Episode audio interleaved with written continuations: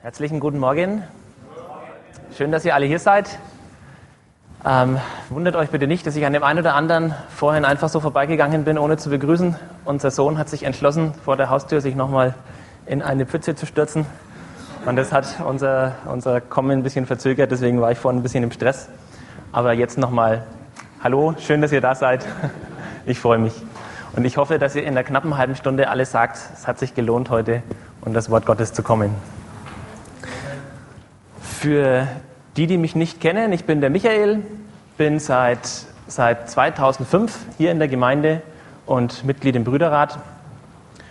Und ich habe heute die Ehre, eine neue Predigtserie einzuleiten. Und zwar, ähm, weiß ich gar nicht, haben wir da ein Logo dazu?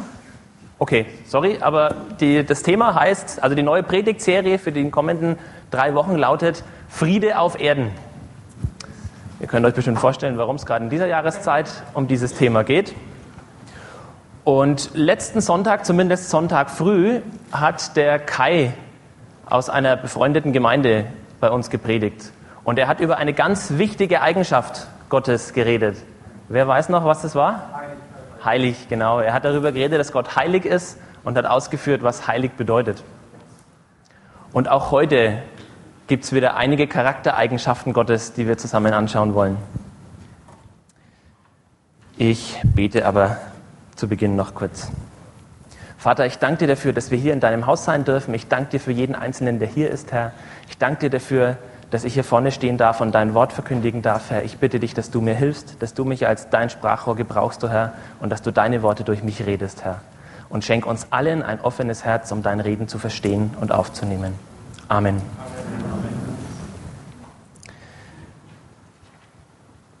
Der Vers, der den Anstoß zu der Predigtserie gegeben hat, steht treffenderweise in der Weihnachtsgeschichte.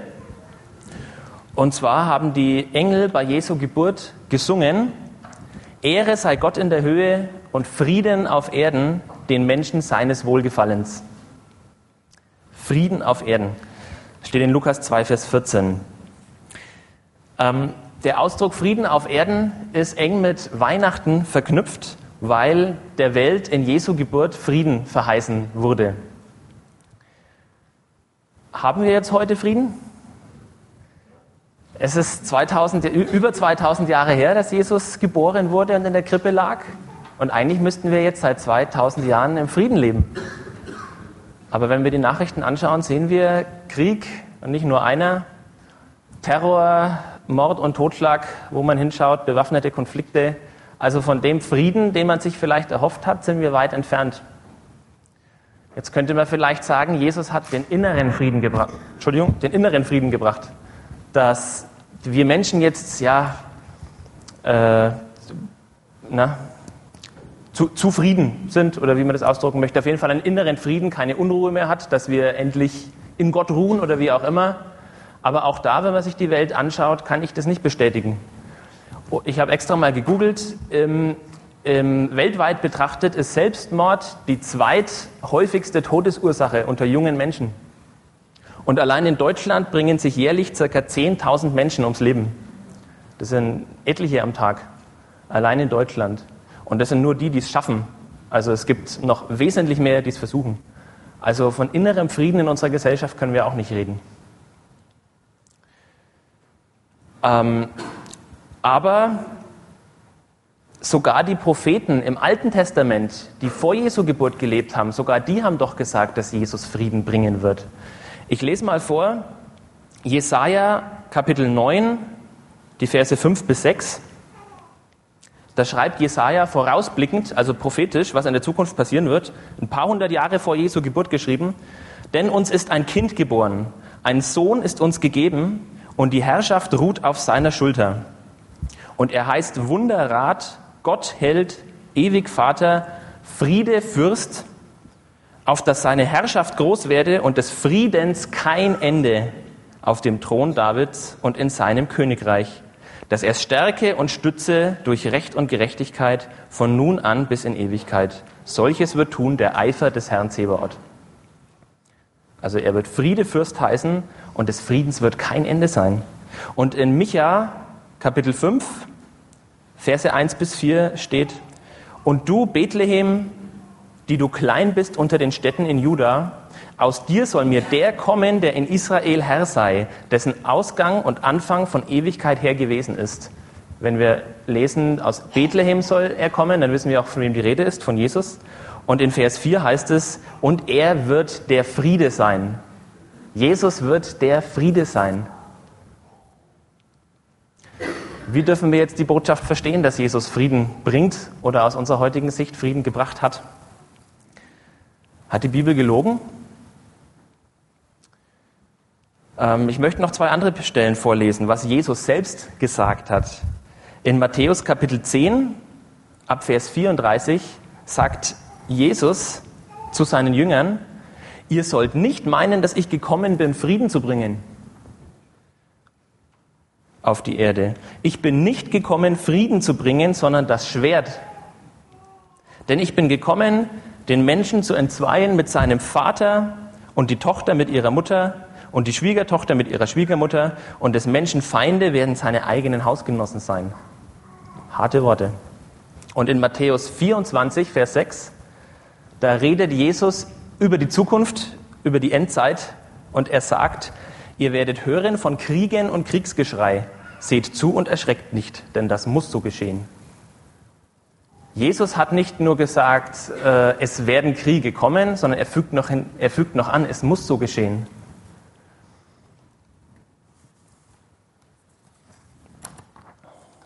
Wie jetzt? Wir haben gelesen, dass Jesus den Frieden bringt. Das haben mindestens zwei und noch mehr Propheten gesagt. Zwei haben wir gelesen. Die Engel haben es gesungen. Und Jesus selber sagt, er ist nicht gekommen, den Frieden zu bringen.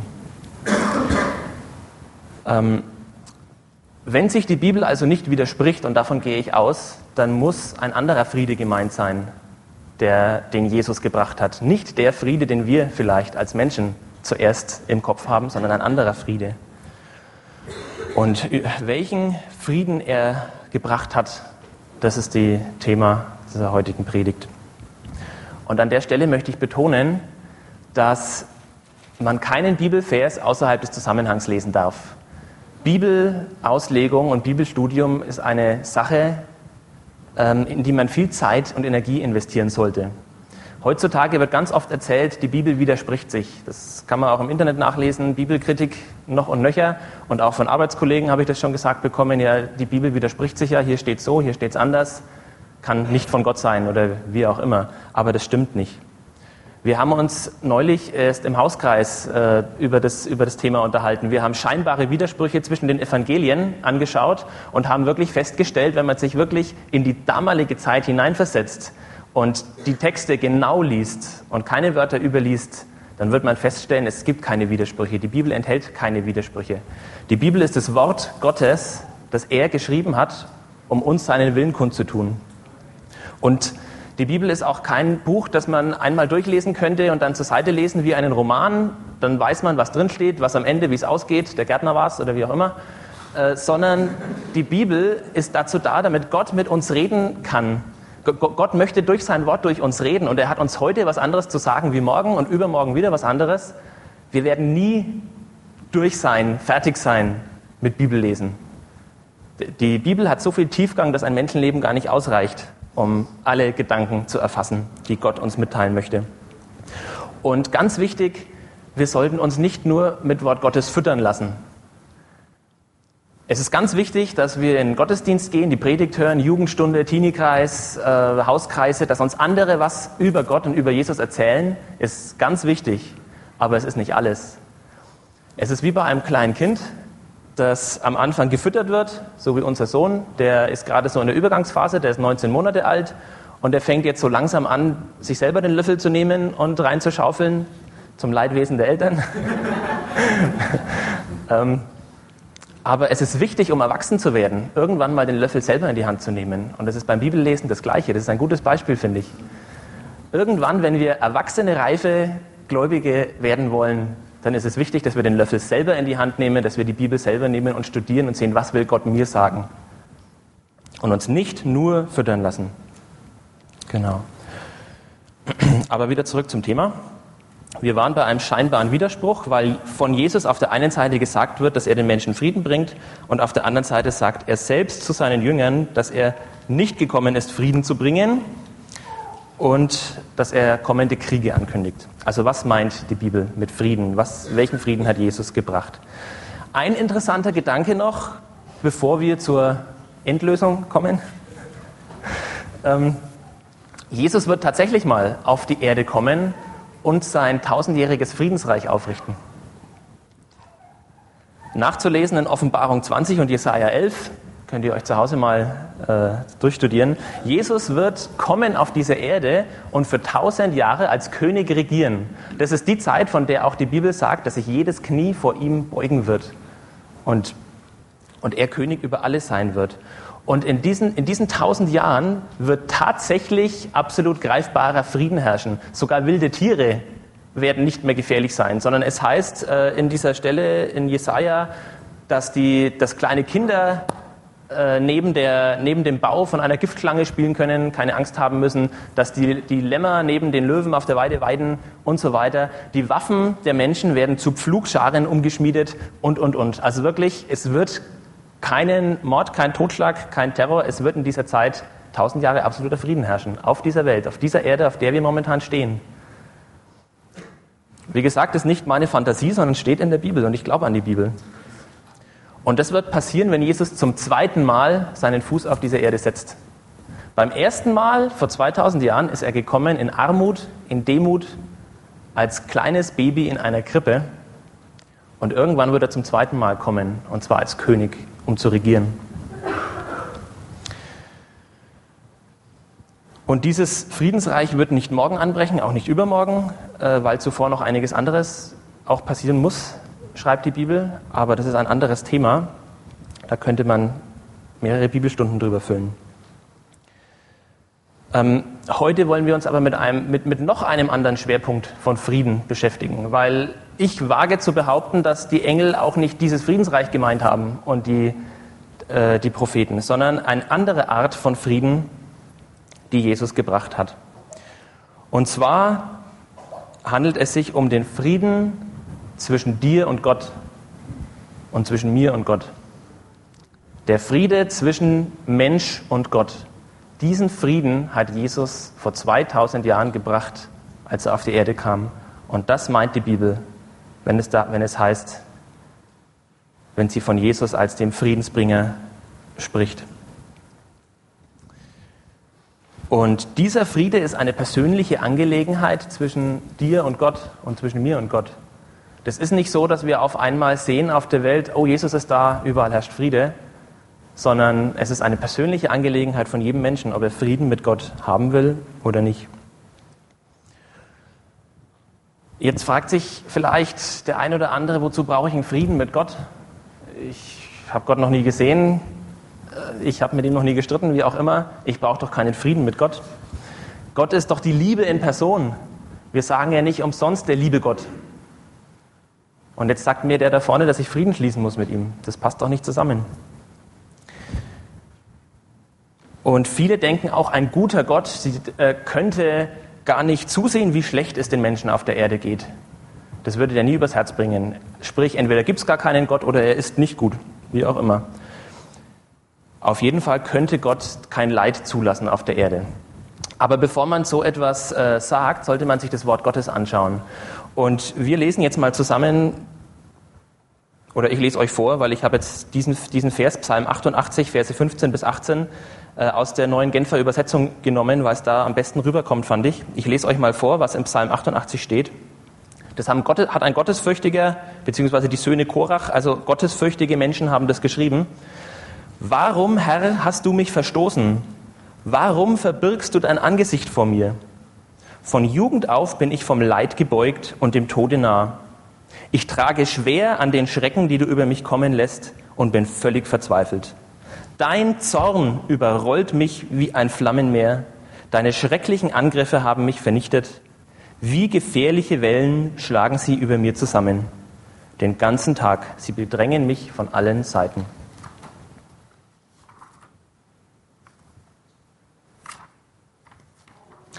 Und Psalm 60, die Verse 3 bis 5, da schreibt David, auch ein gottesfürchtiger Mensch, Gott, Du hast uns verstoßen und unsere Truppen in alle Richtungen zerstreut.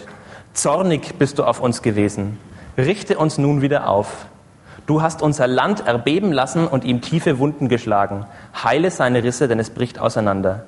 Du hast dein Volk Schweres erleben lassen. Wein gabst du uns zu trinken, der uns betäubte und taumeln ließ.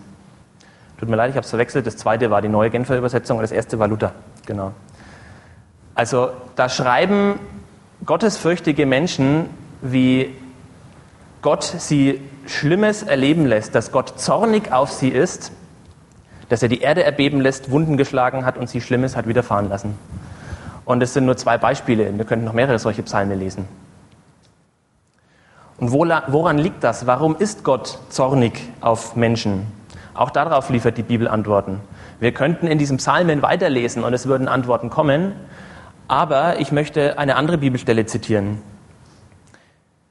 Ähm, die Bibelstelle ist immer, fällt mir immer ein, wenn Menschen sagen, ähm, ich glaube nicht an Gott, weil sonst würde er mir helfen, sonst könnte er nicht zuschauen, wie es mir in meinem Leben geht. Und ich habe auch schon gebetet und Gott hat mir nicht geholfen. Also bleib mir mit deinem Gott weg. Und diese Bibelstelle in Jesaja 59 gibt die treffendste Antwort. Jesaja 59, Verse 1 bis 4. Siehe, des, des Herrn Arm ist nicht zu kurz, dass er nicht helfen könnte, und seine Ohren sind nicht hart geworden, so dass er nicht hören könnte, sondern eure Verschuldungen scheiden euch von eurem Gott, und eure Sünden verbergen sein Angesicht vor euch, dass ihr nicht gehört werdet. Denn eure Hände sind mit Blut befleckt und eure Finger mit Verschuldung. Eure Lippen reden Falsches, eure Zunge spricht Bosheit. Es ist niemand, der eine gerechte Sache vorbringt und niemand, der redlich richtet. Man vertraut auf Nichtiges und redet Trug. Mit Unheil sind sie schwanger und gebären Verderben. Des Herrn Arm ist nicht zu kurz, dass er uns helfen könnte, und er ist nicht taub, sondern unsere Verschuldungen, unsere Sünde trennt uns von Gott, so dass er sein Angesicht vor uns verbirgt. Es wird oft so dargestellt wie eine Mauer, eine große Mauer, die zwischen Gott und den Menschen steht, oder ein tiefer Graben, wie auch immer. Auf jeden Fall etwas Trennendes. Und Sünde trennt von Gott. Und die Bibel sagt ganz deutlich an Stellen, zu denen wir heute noch kommen, dass wir durch die Sünde zu Feinden Gottes geworden sind. Ein sündiger Mensch ist ein Feind Gottes. Als Gott den Menschen geschaffen hat, da hat er ihn in einen schönen Garten gesetzt, in dem er alles gehabt hat, was er braucht zum Leben. Es gab überhaupt kein Leid, keine Krankheiten. Gott hat sich voll und ganz um seine Menschen gekümmert. Es gab nichts, aber auch überhaupt nichts, was den Menschen die Freude hätte rauben können, sondern sie hatten zu essen, sie hatten alles, was sie brauchten und waren glücklich. Und Gott hat sich äh, mit ihnen unterhalten, wie wir uns miteinander unterhalten. Es heißt, Gott spazierte durch den Garten. Es herrschte völliger Friede am Anfang zwischen Gott und Mensch. Aber dann kam der Moment, in dem sich der Mensch gegen Gott auflehnte. Gott hatte nur ein einziges Gebot gegeben.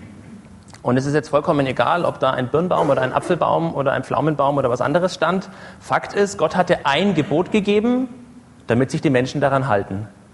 Und Sinn und Zweck dieses Gebotes war es schlicht und ergreifend, den Menschen die Möglichkeit zu geben, Gott zu gehorchen. Weil Gott, hat, Gott äh, möchte, dass die Menschen ihn lieben und ihm gehorchen. Und wenn ich keine Möglichkeit habe, ungehorsam zu sein, dann kann ich auch nicht gehorsam sein. Dann hat dieser Gehorsam keine Wirkung, keine Macht. Dann ist man Gefangener Gottes, weil man hat ja keine Möglichkeit, sich anders zu entscheiden. Und deshalb hat Gott diesen Baum in den Garten gesetzt, um zu sehen, gehorchen mir die Menschen und lieben mich die Menschen wirklich. Und was passiert ist, wissen wir. Sie haben nicht gehorcht. Und die Folge davon war, dass es mit dem Frieden zwischen Gott und den Menschen vorbei war. Und aufgrund dieses Ungehorsams musste Gott Konsequenzen folgen lassen. Und Gott verbannte die Menschen aus dem Garten. Er hat sie sprichwörtlich in die Wüste geschickt. Und er hat einen Engel vor den Garten gestellt, einen Engel mit einem Schwert, um zu verhindern, dass die Menschen wieder zurückkommen. Ich finde, das ist ein wahnsinniges Sinnbild für den zerstörten Frieden zwischen Gott und Mensch. Gott stellt sinnbildlich zwischen sich und den Menschen einen Engel mit einem Schwert. Der Frieden war vorbei. Und ab sofort mussten die Menschen schwer arbeiten, mussten Ackerbau und Viehzucht und alles Mögliche betreiben. Es ging schwer. Krankheiten, schon bald passierte der erste Mord, äh, Kriege und so weiter, war alles nur eine Frage der Zeit. Und das ganze Leid auf dieser Erde hat begonnen. Und auch wenn wir uns heute umsehen, wenn wir die, die Nachrichten anschauen oder auch nur uns in unserer eigenen Stadt umschauen, wir leben in einer gottlosen Welt. Ich denke, dass mir da viele beistimmen werden. Wir leben leider in einer gottlosen Welt. Und die Gründe haben wir jetzt schon zum Teil gehört. Und an der Stelle ist es mir ganz wichtig zu betonen, dass wir nicht enttäuscht von Gott sein dürfen oder sauer auf Gott sein dürfen, wenn wir Leid auf der Erde sehen. Gott ist nicht schuld daran, dass Menschen Krieg führen. Und Gott ist nicht schuld daran, dass Menschen an Krankheiten leiden. Gott hat sich ursprünglich alles ganz anders vorgestellt, weil er wollte sich um seine Menschen kümmern. Und wenn es um Gott ginge, dann müssten wir gar kein Geld verdienen, weil er würde uns gerne alles schenken, was wir brauchen. Und dementsprechend bräuchten wir uns auch keine Sorgen über Geld und über Finanzen zu machen. Das ist alles nicht Gottes Schuld. Wenn es nach ihm ginge, wäre alles anders. Aber Gott hat sich seit dem Sündenfall vom Menschen zurückgezogen, weil der Mensch sich sozusagen entschlossen hat, ein Feind Gottes zu werden, weil er ihm nicht gehorcht hat und ihm nicht den Respekt eingeräumt hat, den er verdient hat. Und im, äh, in der Bibel wird es oft so beschrieben, dass Gott sein Antlitz vor uns verbirgt, sein Angesicht, oder dass er sich von der Welt abgewandt hat. Und im Römerbrief lesen wir, dass Gott die Menschen dahingegeben hat in ihre verderblichen Leidenschaften. Das klingt irgendwie krass, da muss, das muss man erst mal zweimal lesen. Gott hat die Menschen dahingegeben in ihre verderblichen Leidenschaften. Ich und der ein oder andere Bibelausleger versteht den, diese Aussage so, dass äh, Gott die Menschen einfach machen lässt, ohne sich einzumischen. Ähm, und wozu, wozu das führt, wozu das geführt hat und auch noch heute führt, das sehen wir in der Welt, auch in unserem eigenen Leben. Dass Gott uns einfach machen lässt, uns Menschen, weil wir ihm ja die Hand gezeigt haben, gesagt haben, wir wollen unseren eigenen Weg gehen und nicht dir gehorchen. Und die Folgen davon müssen wir im eigenen Leib tragen. Genau, ich habe vorhin schon gesagt, warum Gott überhaupt diesen Baum in den Garten gesetzt hat. Genau. Ungehorsam gegen Gott ist Sünde. Das ist übrigens die, eigentlich das Hauptsächliche, was die Bibel deutlich macht, was Sünde ausmacht. Viele denken an Dinge wie Stehlen, Lügen, Morden, alles richtig. Aber schlicht und ergreifend der, der Grund, der, der Umstand, ungehorsam gegen Gott zu sein, ist die Sünde schlechthin. Und ich hatte mal eine Kollegin, wir haben mal in der Ausbildung zur Weihnachtsfeier einen Chor gemacht und, und Weihnachtslieder gesungen. Und beim Üben hat die eine Kollegin gesagt, dieses Lied äh, Christ ist erschienen, uns zu versöhnen, das kann sie nicht singen. Da weigert sie sich mitzusingen, weil sie hat nichts zu sühnen. Sie hat noch niemanden umgebracht, sie klaut nicht, sie ist lieb zu ihren Großeltern und, und, und. Es, es, es, es gibt nichts, was sie sühnen müsste. Sie ist eine anständige junge Frau und das will sie nicht mitsingen. Vielleicht denkt sich das, denken sich das noch mehr Leute. Aber was sagt die Bibel über Sünde? Wichtig ist nämlich nicht, was wir denken, wie wir die Sünde für uns definieren, was wir sagen, was ist für mich Sünde, sondern was sagt Gott über Sünde. Und einen ganz kurzen Abbruch, darüber könnte man auch eine ganze Predigtserie machen, aber den Großteil der zehn Gebote kennen wir, müssen wir nicht alle aufzählen, aber ich möchte ganz kurz was dazu unterstreichen. Die Bibel sagt, wenn wir schlecht über einen anderen Menschen denken, dann ist es wie Mord. In Gottes Augen ist das wie Mord, auch wenn die anderen Menschen es um uns herum gar nicht mitkriegen. Gott kriegt es mit. Oder wenn wir beim Anblick äh, eines schönen Menschen des anderen Geschlechts warme Gedanken bekommen, dann ist es Ehebruch. Und übrigens, es können auch Menschen Ehebruch begehen, die gar nicht verheiratet sind. Das ist ein, ein Trugschluss, wo viele Menschen denken, naja, wenn ich nicht verheiratet bin, dann kann ich ja keinen Ehebruch begehen. Das Ehegesetz bedeutet schlicht und ergreifend, Sexualität gehört in die Ehe. Und wenn ich nicht verheiratet bin, ja, dann gibt es halt keine Sexualität. Also man kann auch in Gedanken Ehebruch begehen. Und wenn, und die Bibel, Jesus sagt auch, wenn, wenn jemandem irgendetwas wichtiger ist als Gott, dann verstößt er gegen das erste Gebot. Das heißt, du sollst keine anderen Götter haben neben mir. Da denken wir auch, naja gut, ich habe jetzt im Garten keine Baals-Statue stehen und ich bete nicht zu Konfuzius oder so, ich habe ja keine anderen Götter. Aber die Bibel sagt, ganz egal was, das, was dir im Leben wichtiger ist als Gott, ist quasi dein Götze. Das, äh, du verstößt gegen dieses Gebot, wenn Gott nicht die Nummer eins in deinem Leben ist, sagt Jesus. Und wie oft ist uns irgendwas wichtiger als Gott? Da nehme ich mich persönlich nicht raus. Also äh, wir alle Menschen sind Sünder. Und am besten finde ich, kann man Menschen davon, wenn sie es hören wollen, davon überzeugen, wenn man einfach klar macht, wir können auch in Gedanken sündigen. Auch wenn ich es schaffe, äh, vor den Menschen ein ehrbares Leben zu führen. Unsere Gedanken sieht nur Gott. Die wissen wir selbst und die sieht Gott. Und wir wissen, dass wir alle Sünder sind. In einem Kindermusical von Alexander Lombardi, wer es kennt, äh, heißt es, Sünde sind alle Dinge, die wir sagen, denken oder tun, die Gott nicht gefallen. Kann man ganz kurz zusammenfassen, finde ich einen guten Spruch, gerade für Kinder. Und auch Lügen, haben wir schon gesagt, ist eine Sünde. Und vorhin, wie ich die Stelle aus Jesaja gelesen habe, eure Lippen reden Falsches. Es ist niemand, der eine gerechte Sache vorbringt. Mit Unheil sind sie schwanger und so weiter und so fort. Das klingt so hart. Das klingt so böse. Und da hat sich vielleicht der eine oder andere gedacht, ja, ja, da gibt es schon viele. Da gibt es einige, die sind so, da kenne ich auch, der Arbeitskollege sowieso. Aber auf mich trifft das ja nicht zu. Das ist schon eine, eine harte Konfrontation. Eure Lippen reden Falsches. Es ist niemand, der eine gerechte Sache vorbringt. Ich persönlich denke bei diesem Abschnitt immer an so Sachen wie Versicherungen, Haftpflichtversicherungen äh, oder Schwarzarbeit. Was gebe ich in meiner Steuererklärung an? Punkt, Punkt, Punkt. Es gibt eine ganze Menge Dinge, da sagen wir, ach, das macht doch jeder. Ist doch normal, gehört doch dazu. Da würden mich doch die Leute eher blöd anschauen, wenn ich es nicht so mache. Und genau das ist das Problem. In Römer 3, Vers 22, 23 sagt die Bibel, es gibt keinen Unterschied. Jeder Mensch ist Sünder und hat die Herrlichkeit verloren, die Gott ihm zugedacht hatte. Jeder Mensch ist Sünder. Also das es ist ganz, es, dass, dass wir entschieden haben, gewisse Sünde als normal anzusehen und zu sagen, das macht doch jeder, brauche ich mir doch nichts denken, das weiß die Bibel. Und deswegen heißt es da drin auch, es gibt keinen Unterschied. Vor Gott sind alle Menschen Sünder.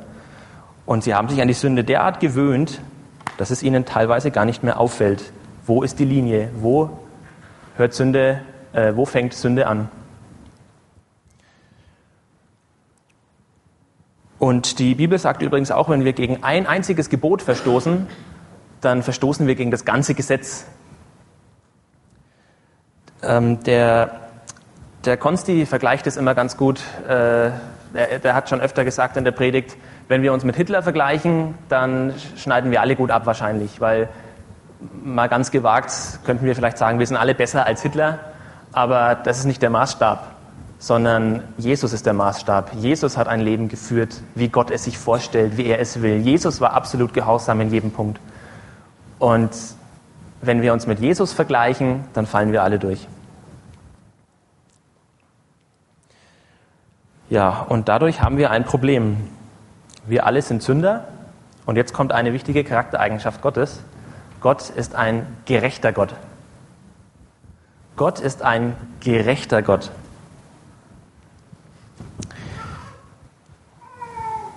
Ich habe beruflich ziemlich viel mit Menschen zu tun, die sich ungerecht behandelt fühlen.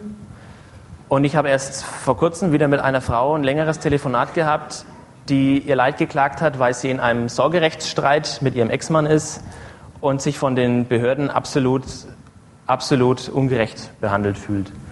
Und irgendwann habe ich nicht mehr gewusst, was ich groß sagen soll. Und ich habe dann, ob es pädagogisch gut ist, weiß ich nicht, aber ich habe dann irgendwann gesagt, gute Frau, die Welt ist ungerecht, aber Gott ist gerecht. Bei Gott können wir sicher sein, Gott ist gerecht. Und das sagt auch die Bibel. Im Psalm 89 ab Vers 14, also Vers 14 und 15 heißt es, du hast einen gewaltigen Arm, Stark ist deine Hand und hoch ist deine Rechte. Gerechtigkeit und Gericht sind deines Thrones Stütze. Und in Psalm 96, Vers 13, denn er, und damit ist Jesus gemeint, er kommt zu richten das Erdreich. Er wird den Erdkreis richten mit Gerechtigkeit und die Völker mit seiner Wahrheit. Gott ist gerecht und Gott wird Gericht halten am Ende dieser Erde. Wir könnten noch mehr Bibelstellen darüber lesen. Es wird ein Gericht geben und jeder Mensch muss sich für seine Taten verantworten. Und äh, Gott hat von Anfang an keine, kein Geheimnis daraus gemacht, welches Urteil auf Sünde steht.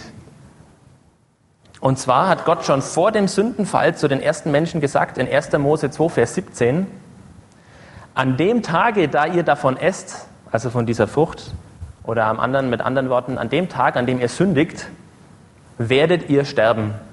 An dem Tage, da ihr davon esset, werdet ihr sterben. Und auch im Neuen Testament wiederholt Paulus das in Römer 6, Vers 23. Der Lohn der Sünde ist der Tod. Sünde führt unweigerlich zum Tod des Menschen. Für die Bibelstudierer Psalm 90 bietet sich auch noch an, der führt in wunderbarer, blumiger Sprache aus, welche Folgen die Sünde hat. Und was ist mit diesem Tod gemeint, der auf die Sünde folgt? Zum einen der ganz natürliche, biologische Tod, weil vor dem Sündenfall gab es noch keinen Tod, sagt die Bibel. Erst als sich der Mensch versündigt hat, war es die Folge, dass der Mensch irgendwann einen körperlichen Tod erleiden musste. Die Lebenszeit war von nun an begrenzt. Und die Sünde hat auch noch zum sogenannten geistlichen Tod geführt. Nämlich das, was Gott von seinem Wesen in den Menschen hineingelegt hatte, das war nun weg. Und der Grund dafür ist, dass Gott ein heiliger Gott ist. Gott ist ein heiliger Gott und er kann deshalb, sagt die Bibel, keinen Kontakt zu Sündern haben. Er kann keine Berührung zu Sünde haben. Ich sage mal, spätestens dann wäre er nicht mehr heilig, wenn er Sünde an sich in, in seiner Gegenwart dulden könnte, dann wäre er nicht mehr heilig. Und deshalb hat er keine andere Konsequenz. Ein sündiger, ein, ein, ein sündiger Mensch kann nur Trennung von Gott erleben, weil Gott heilig ist. Und dieser, dieser Punkt, dass Gott etwas aus dem Wesen der Menschen weggenommen hat, was ihn mit Gott verbunden hat, zeigt sich auch in einer gewissen Wesensveränderung am Menschen. Zum Beispiel hatten sie auf einmal Angst. Es gab eigentlich keinen Grund. Gut, sie haben gegen Gottes Gebot verstoßen, aber trotzdem, sie kannten das Gefühl vorher noch nicht. Auf einmal verspürten sie Angst und versteckten sich vor Gott. Und sie haben auf einmal gemerkt, dass sie nackt sind und haben sich auf einmal nicht mehr wohlgefühlt in ihrem Körper. Also allein an diesen Punkten merkt man schon, irgendwas war anders. Etwas im Menschen war gestorben. Da war was weg, was vorher da war. Und das war etwas von Gottes Wesen.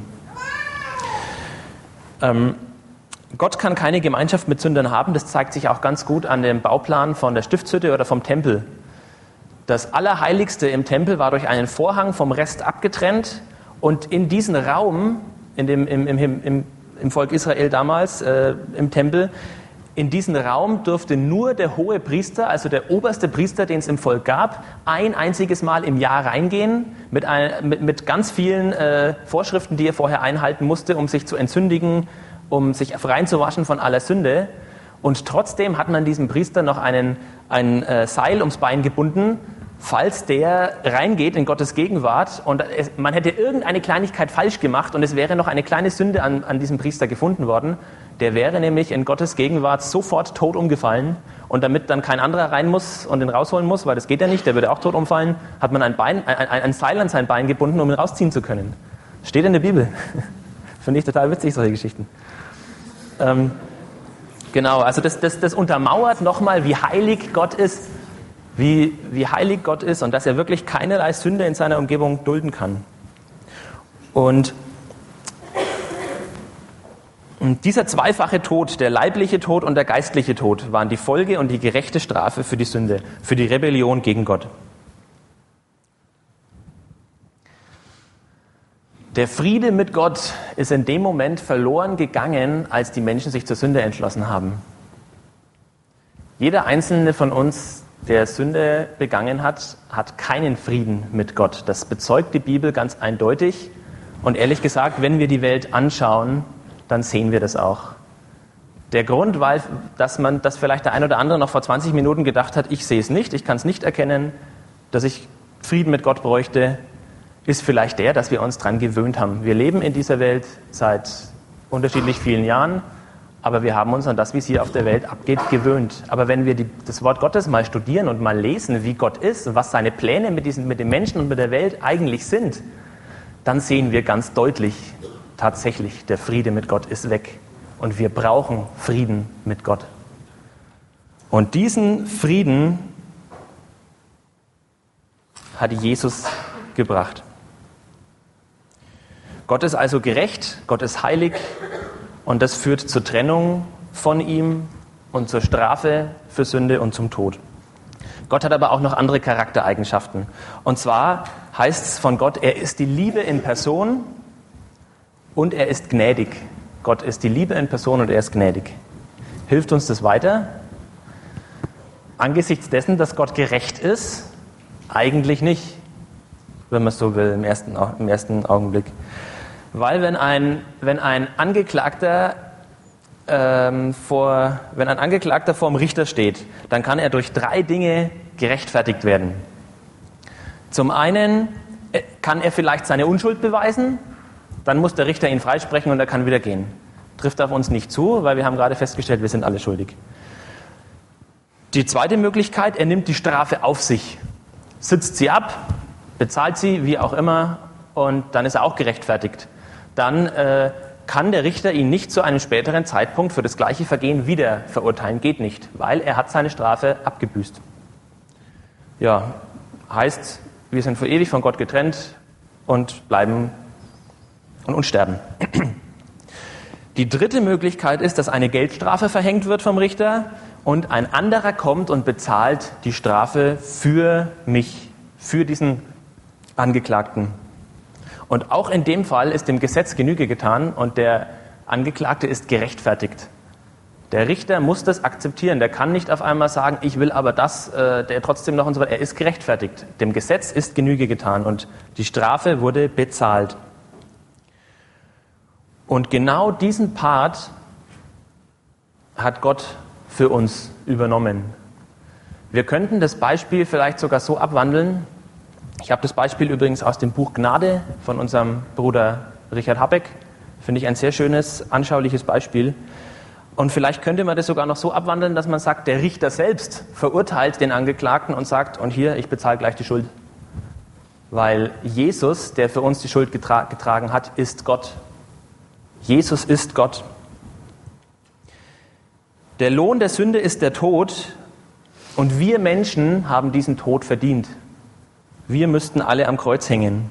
Aber Gott selbst, der Richter selbst, der dieses Urteil ausgesprochen hat, ist auf die Erde gekommen, vor 2000 Jahren, ist als Kind geboren in einer Krippe, ist auf die Erde gekommen. Der Richter selbst hat ein Leben als, als sterblicher Mensch geführt und obwohl er der einzige Mensch war, der niemals in seinem Leben auch nur an Sünde gedacht hat, außer in seinen Predigten, der keinerlei Sünde begangen hat, dieser Mensch, dieser Gott ist für uns, für dich und mich am Kreuz gestorben und hat die Sünde getragen und bezahlt, die eigentlich wir hätten bezahlen müssen. Wir Menschen. Er ist stellvertretend für uns am Kreuz auf Golgatha gestorben. Und Jesus hat für uns diese, diese Sachen durchgemacht, die Trennung von Gott. Jesus wurde von, von, von Gott Vater getrennt. Er hat also die Trennung von Gott erlebt und er ist einen leiblichen Tod gestorben. Also den leiblichen und den geistlichen Tod hat er getragen. Die Strafe der Sünde, wie wir festgestellt haben. Und die Bibel sagt, er, der keine Sünde kannte, wurde für uns zur Sünde gemacht,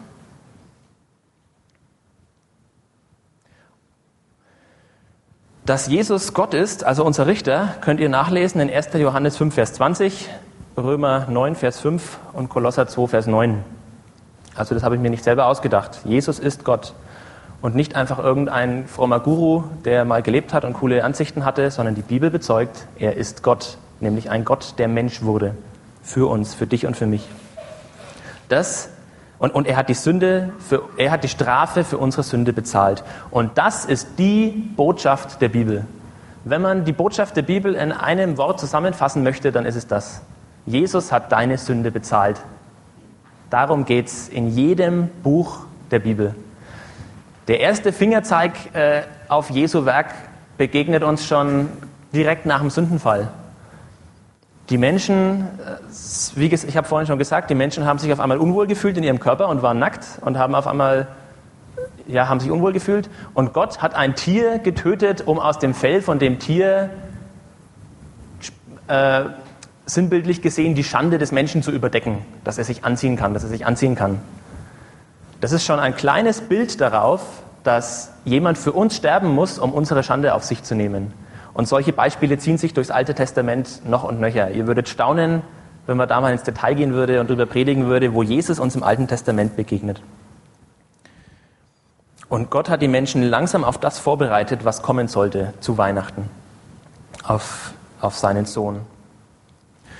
Und ähm, ein, ein gutes, eine, das, ein, wahrscheinlich das bekannteste Beispiel sind natürlich die, die Tieropfer im Alten Testament, dass das Volk Israel Tiere opfern musste und Blut vergießen musste, um sich von der, um die eigene Sünde zu bezahlen. Und Gott sagt später ganz deutlich, das habt ihr nicht deswegen machen müssen, weil es euch wirklich was bringt, weil das Blut von, von Stieren und Böcken kann keine Sünde wegnehmen, sagt das Neue Testament. Aber Gott wollte sein Volk vorbereiten, damit sie verstehen, was Gott vorhat, damit sie verstehen, welche schrecklichen Folgen Sünde hat. Nicht Gott ist schrecklich und grausam, sondern Gott, also die Sünde ist schrecklich und grausam. Und Gott hat den Menschen vor Augen geführt, wie grausam sie ist. Und wenn das Volk mal eine Zeit lang vergessen hat, diese Opfer zu bringen, diese regelmäßigen, äh, dann war Gott sauer auf sein Volk und hat sie das spüren lassen. Und aus solchen Zeiten kommen auch solche Psalme, die wir vorhin gelesen haben. Also mit anderen Worten, es herrschte definitiv kein Frieden. Auch vor Jesu Geburt äh, war das noch viel deutlicher, als wir es jetzt heute erleben. Das hat auch einen Grund, weil wir seit Jesu Geburt im Zeitalter der Gnade leben und Gottes Gerichte momentan ruhen. Das aber nur nebenbei. Wer dazu was wissen will, kann mich gerne später fragen. Vor Jesu Geburt war der Krieg, oder Krieg, sorry, der Unfriede zwischen Gott und Menschen, sag mal es lieber so, noch weitaus deutlicher und offensichtlicher als, als heutzutage. Das Thema, wie gesagt, lautet ja Frieden auf Erden und ich hoffe, dass mittlerweile klar geworden ist, dass die Bibel mit diesem Frieden auf Erden nicht das meint, was vielleicht die meisten Menschen denken, dass etwas anderes gemeint ist, nämlich der Friede zwischen Mensch und Gott. Sogar Salomo, der weiseste und äh, reichste König, den die Welt je gesehen hat, der hat, er hatte sein ganzes Regierungszeitalter Frieden. Gott hat ihm Frieden geschenkt mit seinen Feinden. Und sogar er schreibt in seinem Buch Prediger, dass alles sinnlos ist. Alles, was er erlebt, es bringt nichts. Er merkt, irgendwas fehlt trotzdem. Selbst Frieden also im Frieden als Gegenteil von Krieg mit anderen Menschen macht nicht glücklich und bringt uns nichts, sondern unser Hauptproblem bleibt die Feindschaft zu Gott und, die, und, und, und der Umstand, dass unsere Sünde die Trennung zur Trennung von Gott führt und zu unserem Tod, zu unserem geistlichen und körperlichen Tod. Und Jesus hat diese Sünde bezahlt, die, die Menschen, die an ihn glauben, gerechtfertigt. Und er hat die Trennung zwischen Gott und Mensch überwunden. Und in dem Moment, als Jesus am Kreuz starb, zerriss auch dieser besagte Vorhang im Tempel, der das Allerheiligste getrennt hat. Auf einmal, Gott wollte dadurch ganz deutlich demonstrieren, ihr habt jetzt die Möglichkeit, diese Mauer zwischen, du hast jetzt die Möglichkeit, diese Mauer zwischen dir und Gott weg, abzutun und Gemeinschaft mit mir zu haben. Seit dem Tod Jesu. Aber das ist noch nicht alles. Jesus ist nicht nur gestorben, sondern er ist auch auferstanden und er hat den Tod besiegt. Jesus hat dadurch diesen Tod besiegt, auch den leiblichen Tod. Er hat nicht nur die Sünde bezahlt, sondern er hat auch den Tod besiegt. Und durch das, was Jesus auf der Erde gemacht hat, wurde echter Friede auf Erden wieder möglich.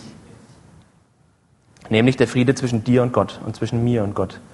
Und Deshalb steht dieser, dieser Slogan Friede auf Erden in engem Zusammenhang mit Weihnachten, weil Jesus auf diese Erde kam zu Weihnachten, er, der wirklich den Frieden gebracht hat. Und ich lese jetzt zur Verdeutlichung zwei Verse, zwei Bibelstellen. Epheser Kapitel 2, Verse 13 bis 18. Jetzt aber in Christus Jesus seid ihr, die ihr einst ferne wart, nahe geworden durch das Blut Christi. Denn er ist unser Friede, der auf beiden, aus beiden eins gemacht hat und den Zaun abgebrochen hat, der dazwischen war, nämlich die Feindschaft. Durch das Opfer seines Leibes hat er abgetan das Gesetz mit seinen Geboten und Satzungen, damit er in sich selber aus den Zweien einen neuen Menschen schaffe und Frieden mache und die beiden versöhne mit Gott in einem Leib durch das Kreuz, indem, indem er die Feindschaft tötete durch sich selbst. Und er ist gekommen und hat im Evangelium Frieden verkündigt euch, die ihr fern wart, und Frieden denen, die nahe waren. Denn durch ihn haben wir alle beide in einem Geist den Zugang zum Vater. Lasst euch nicht verwirren, äh, bei dem Vers geht es im Kontext darum, dass Gott aus den Judenchristen und den Heidenchristen eins gemacht hat. Also wenn hier immer von beiden eins gemacht hat und so steht, dass Gott aus beidem eins gemacht hat, dann meint er damit, dass jetzt alle Menschen vor Gott gleich sind, dass sein Volk in dem Sinne, was die Erlösung angeht, keinen Vorzug hat vor einem Deutschen, sage ich jetzt mal. Er hat aus allen Menschen einen gemacht, den Leib Christi.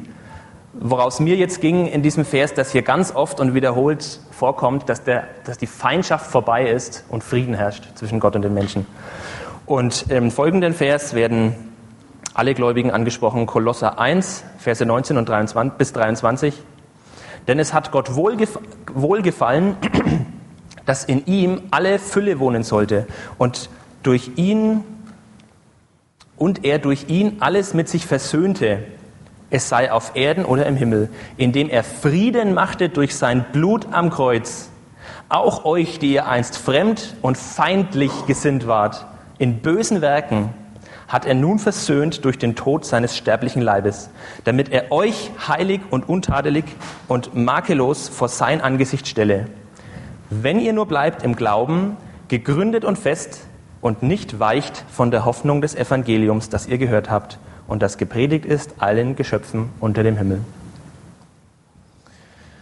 Die Bibel hat also nicht gelogen, sondern sie enthält die Antwort.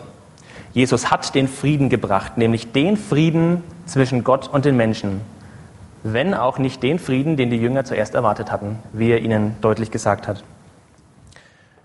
Okay, jetzt könnten wir die Predigt eigentlich beenden. Die Zeit ist fortgeschritten und es äh, ist eine schöne Weihnachtsbotschaft. Jesus hat den Frieden gebracht. Friede, Freude, Eierkuchen. Aber wir sollten vielleicht noch das Kleingedruckte lesen. Weil wie fast alle anderen Sachen hat auch diese Sache einen Haken. Und es ist ganz wichtig, dass wir diesen Haken nicht verschweigen. Jesus hat das Friedensangebot eröffnet.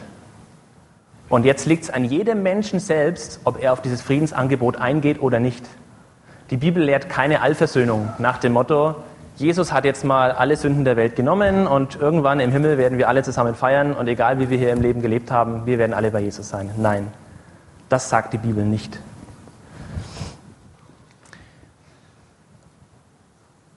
Wem von euch ist in dem letzten Vers, den ich vorgelesen habe, die Bedingung aufgefallen?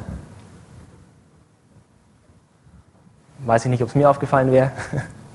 Aber ich habe gelesen, ich, ich wiederhole nochmal, äh, auch euch, die ihr einst fremd und feindlich gesinnt wart in bösen Werken, hat er nun versöhnt durch den Tod seines sterblichen Leibes, damit er euch heilig und untadelig und makellos vor sein Angesicht stelle, wenn ihr nur bleibt im Glauben, gegründet und fest und nicht weicht von der Hoffnung des Evangeliums, das ihr gehört habt und das gepredigt ist allen Geschöpfen unter dem Himmel.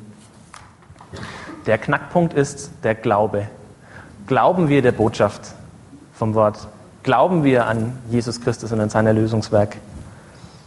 Und einer der bekanntesten Bibelverse dafür überhaupt nicht fehlen, Johannes 3, Vers 16. So sehr hat Gott die Welt geliebt, dass er seinen einzigen Sohn gab, damit alle, die an ihn glauben, nicht verloren gehen, sondern das ewige Leben haben. Es gibt eine Bedingung, es gibt einen Haken oder wie gesagt das Kleingedruckte. Und in dem Vers, den wir gerade gelesen haben, begegnet uns auch das, wozu Frieden mit Gott führt. Was haben wir vorhin festgestellt? Wohin führt, wohin führt die Sünde? Zum Tod, genau. Und gerade haben wir gelesen, Gott hat die Welt so sehr geliebt, dass es seinen Sohn gab, damit alle, die an ihn glauben, nicht verloren gehen, sondern das ewige Leben haben. Also es, es, es kommt wirklich die richtige Umkehrung. Das, was Jesus gemacht hat, macht diese ganze Folge, die die Sünde eigentlich nach sich zieht, kaputt. Im Glauben an Jesus verheißt uns die Bibel ewiges Leben. Und damit meint sie zum Glück nicht, dass wir ewig auf dieser Erde hier leben müssen. Zum Glück, sage ich bewusst sondern äh, die, die Bibel sagt, so wie Jesus gestorben ist, werden auch wir gläubigen Christen sterben. Äh, es sind auch schon viele gläubige Christen gestorben. Klar, die haben nichts falsch gemacht, äh, die haben diese Stelle nicht falsch verstanden, sondern die Bibel sagt, so wie Jesus auferstanden ist, werden auch die, die in Christus gestorben sind, auferstehen und mit ihm zusammen die Ewigkeit verbringen auf einer neuen Erde und in einem neuen Himmel die Gott schaffen wird für diese Menschen.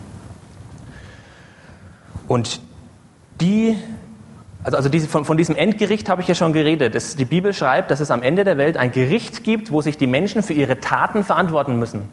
Und wir hatten vorhin schon eine kurze Strafrechtsstunde.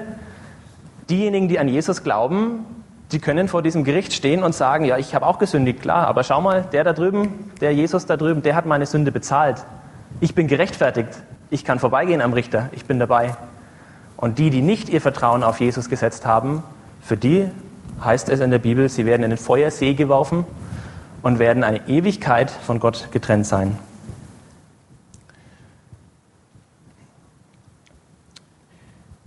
Genau, weil Gott nämlich ein gerechter Gott ist.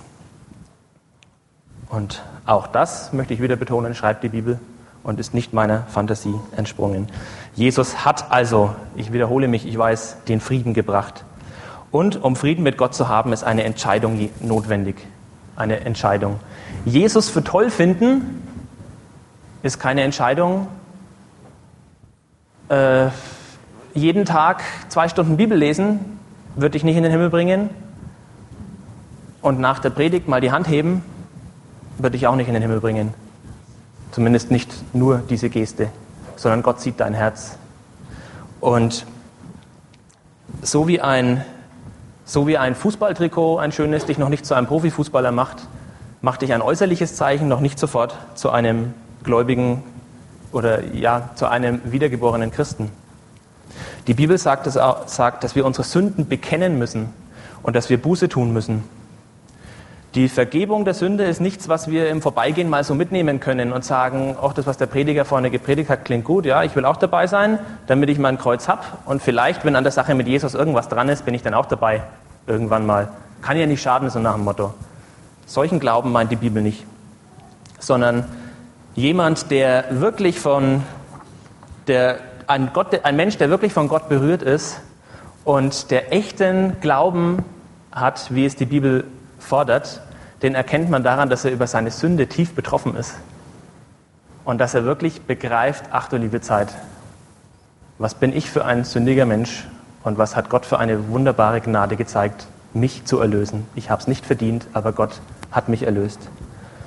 Und einem Menschen, der,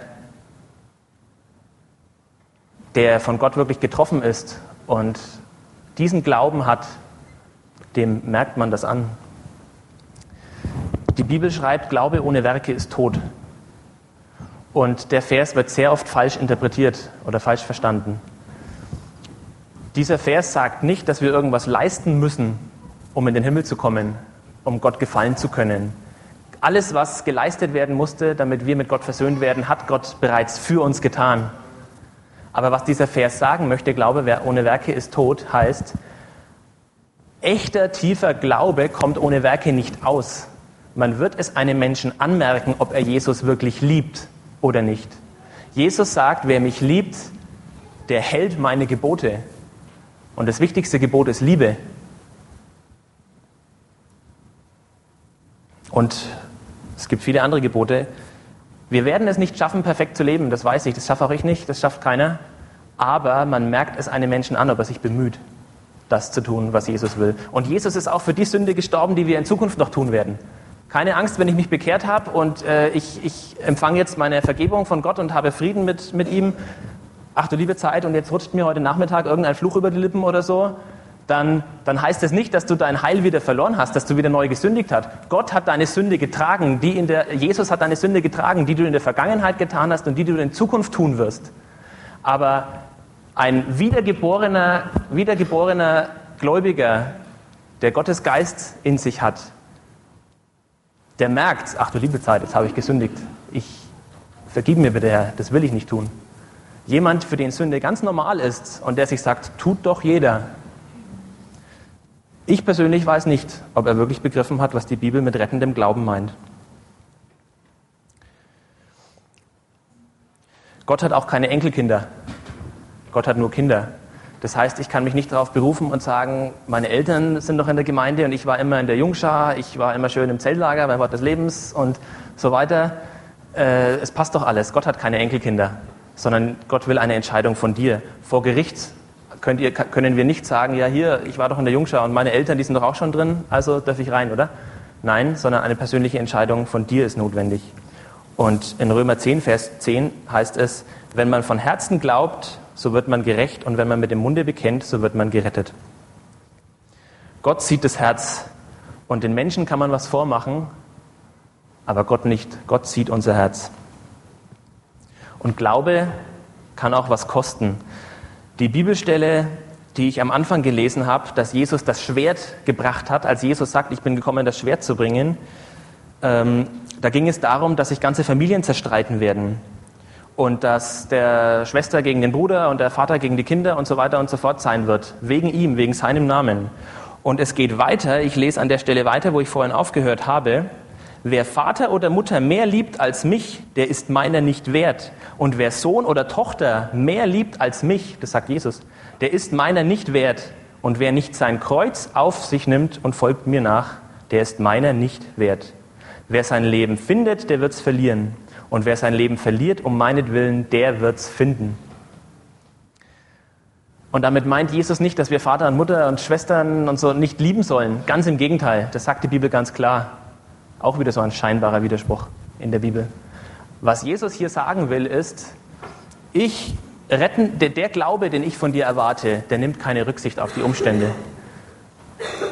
Koste es, was es wolle. Wenn, deine, wenn du nach Hause kommst und sagst, hey cool, ich habe mich heute in der Ekklesia bekehrt, und, du, und dann merkt man irgendwie, oh, meine Eltern und meine Schwester, die reagieren jetzt wenn komisch, in welche Sekte bist denn du da geraten und so weiter. Und komme mit ein paar blöden Fragen und dann sage ich, ach, naja gut, das habe ich jetzt nicht gewusst. Äh, wenn ich an Jesus glaube, dass dann die Leute mich komisch finden und so, ja, dann lasse ich das lieber mit Jesus. Solchen Glauben meint Jesus nicht. Und das ist mit dieser Bibelstelle gemeint. Jesus soll die Nummer eins sein. Und unsere Eltern und unsere Familie Nummer zwei, drei, vier und so weiter. Ganz, ganz wichtig. Aber Jesus soll die Nummer eins sein. Wir sollen ihm vertrauen und an ihn glauben, egal was es kostet, egal was die Lehrer sagen, egal was die Medien sagen, egal was die Wissenschaft sagt. Wir sollen Jesus an erste Stelle setzen. Ich bin fast am Ende und ich hoffe, dass angekommen ist, wenn in Zukunft der, der, das, dieser Slogan Friede auf Erden auftaucht, dass ihr dann nicht an äh, Haubitzen und Düsenjäger denkt, sondern an Jesus, der dieser Welt tatsächlich Frieden gebracht hat. Auch wenn wir ihn auf den ersten Blick vielleicht vermisst haben, aber Jesus hat den Frieden gebracht, den Frieden zwischen Gott und dir. Und ich möchte euch wirklich ermutigen, wenn sich jemand jetzt angesprochen fühlt, wenn jemand von euch sagt, Mensch, das habe ich noch nie gehört, wenn jemand vielleicht zum ersten Mal so eine Predigt gehört hat oder sagt, ich möchte mehr darüber erfahren, ich habe irgendwas nicht verstanden, bitte geht nicht aus diesem Gottesdienstsaal heraus, ohne mit jemandem zu reden und eure Fragen, Fragen loszuwerden. Ihr könnt auf mich zukommen oder auf andere. Hier sitzen eine ganze Menge Leute, die Frieden mit Gott haben und die euch einiges darüber erklären können. Geht nicht raus, ohne Konsequenzen daraus zu ziehen. Und ähm, wir können euch gerne erklären, wie man Frieden mit Gott schließt. Genau. Bleibt hier und sucht das Gespräch.